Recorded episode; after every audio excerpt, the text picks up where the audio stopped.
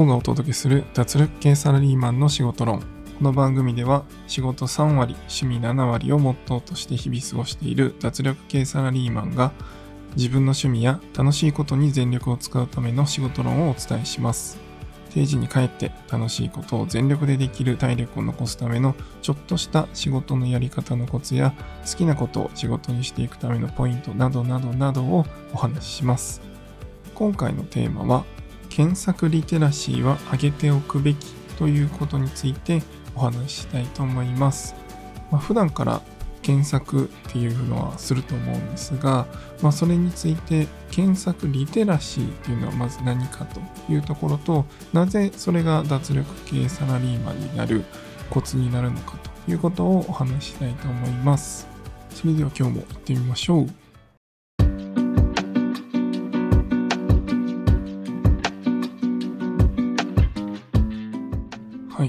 けで皆さんいかがお過ごしでしょうか？この配信が一番最初ですね、前回がプロフィールをご紹介したので、まあ、今回が、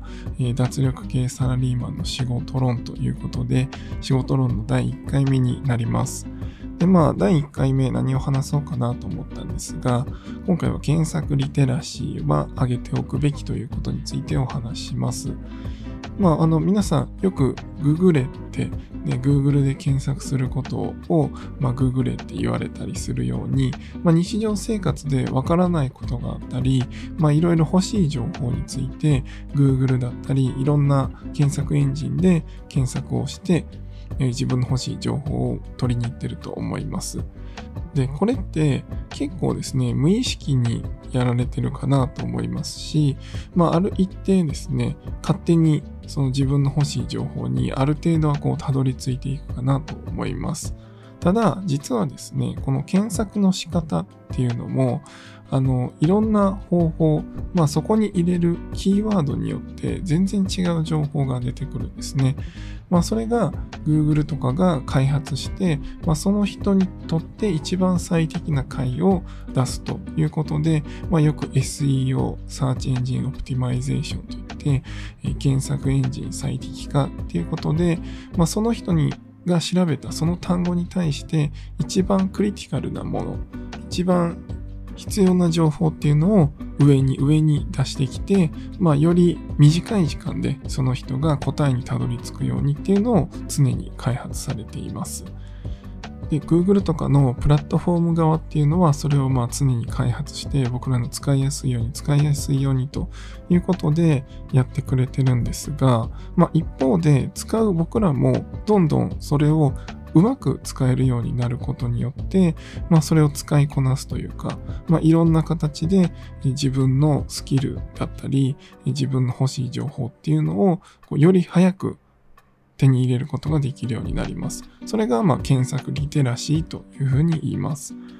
例えば、え Twitter とかを、まあ、活用したいという、まあ、広報の方がいらっしゃるとして、えー、それを使うその方ですね、検索今からしようと思ったその方がどういうシチュエーションなのかっていうことによってその検索する時のキーワードってちょっとずつ変わるんですよね。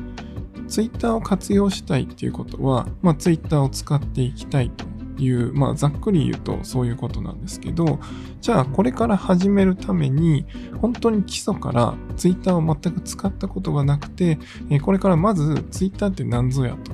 Twitter をどうやって使えばいいのか、まず使い方みたいなところを検索したい担当者の方だったら、おそらく Twitter 使い方とかの方がいいと思うんですね。で、逆にもう使い方は知ってて、普段から個人でも使ってると。だけど、まあ、それは個人の情報を発信するとか、まあ、あの、友達同士で Twitter でこう交流するとか、そういったように、まあ、本気でこう、いろんな人にどんどん広げていきたいっていうよりは、まあ自分のプライベートな情報を流したり、まあいろんな SNS の方の情報を得るために使ってるだけで、運用はしてないと。で、それをじゃあ企業で運用する、まあ活用するってことは運用しないといけない。その運用の方法を知りたいっていうことであれば、Twitter 運用方法とかで調べた方がいいと思うんですよね。まあ、これがちょっとした違い、使いたいということでも、その担当者の方が本当に基礎の基礎から知りたいんであれば、使い方で調べるべきだし、え、応用するんだったら運用方法っていうふうに調べた方がいいと。これ、どっちも運用方法、方法なんで、まあ、使い方ですよね。ここのちょっとした違いによって、一番上に出てくる検索結果って全く違うんですよね。で、こういうちょっとした違いを自分の中でいろんな調べ方だったり、まあ、キーワードの組み合わせ方だったりっていうのを、こう、ずっといろんなパターンで調べてみて、まあ、1個調べて上から何個か記事を見てみて、ちょっと違うなって思ったら、その時にまたキーワードを少し変えてみるとか、でそういったことをこう繰り返し繰り返しやっていくことによって、この検索する時のキーワードの打ち方、キーワードの選定の仕方っていうのがすごい分かってきます。で、これが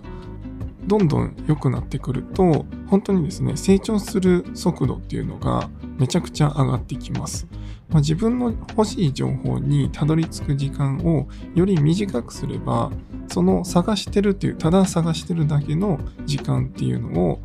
その自分がインプットする時間だったり、まあ、他の作業する時間だったり、そういうことに使っていけるわけですね。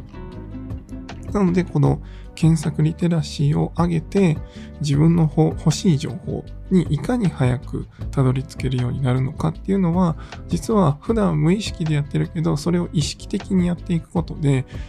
鍛えることができます。で、これをすると、まあ仕事もそうですし、仕事の時に、例えば、え使っているなんかシステムとかでエラーが起きましたと。そういう時になんでこれエラーが起きてるのかっていうその対処をするっていうのも早くなって、例えばその障害が起きてる時間が短くなるとか、自分のスキルアップをしたいという時に、まあ、例えば HTML、CSS といった Web のコーディングとかも自分が欲しいこういうパーツを作りたいっていうところにすぐたどり着けてそれを吸収することができるというふうになります。まあ、こういう感じで仕事をする上でも、え自分の副業だったり、趣味だったり、まあ、いろんなところで、この検索リテラシーを上げることによって、すごいですね、いい効果があります。本当にね、この検索する時間っていうのを減らして自分のインプットそしてアウトプットする時間あとは作業をする時間っていうのをどんどん伸ばしていってもらうと、えー、いろんなメリットがありますので、ぜひですね、この検索リテラシー、まあ、検索するキーワードをいろんな組み合わせで